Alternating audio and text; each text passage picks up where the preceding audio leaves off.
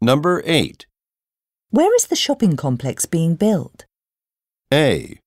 We completed it quickly, B. probably near the Aspen River, C. an office building.